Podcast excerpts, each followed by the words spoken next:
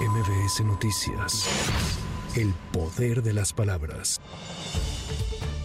Ante los señalamientos que lo involucran en el caso de la desaparición de los 43 normalistas de Ayotzinapa, el aspirante a la jefatura de gobierno por Morena, Omar García Harfush, rechazó haber participado en reuniones para la construcción de la llamada verdad histórica. Reiteró que en las que él estuvo presente solo se trazaron líneas para la búsqueda de los 43 estudiantes, mas no para abordar las investigaciones. Por su parte, el presidente nacional de Morena, Mario Delgado, salió en defensa de García Harfush y recordó que estamos en época electoral, por lo que a nadie le debe extrañar que empiecen los ataques y las campañas negras. Pues estamos ya en época electoral, si es temporada de buitres, entonces pues que nadie se extrañe que empiecen ataques y campañas negras, noticias falsas sobre nuestros compañeros y compañeras del movimiento. Asimismo, Delgado Carrillo informó que al concluir el periodo de registros, un total de 285 personas se inscribieron para participar en la búsqueda de la coordinación de los comités de defensa de la Cuarta Transformación en nueve estados, incluida la Ciudad de México.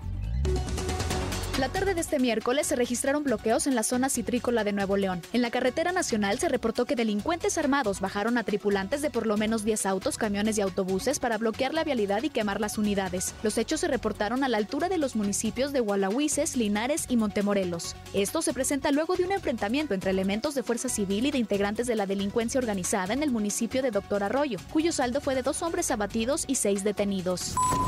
La Fiscalía de Jalisco informó que fueron detenidos tres hombres originarios de Michoacán, señalados de participar en la privación de la libertad de la alcaldesa de Cotija, Yolanda Sánchez Figueroa, que ocurrió el pasado sábado en Zapopan. Los tres detenidos ingresaron al reclusorio preventivo de Guadalajara y serán puestos a disposición de un juez, ya que cuentan con orden de aprehensión. Se prevé que la audiencia inicial se lleve a cabo mañana jueves en los juzgados de Puente Grande.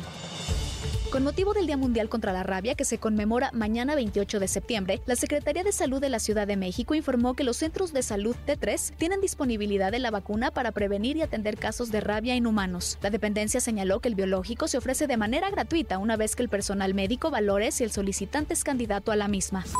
Para MBS Noticias, Tamara Moreno. MBS Noticias. El poder de las palabras.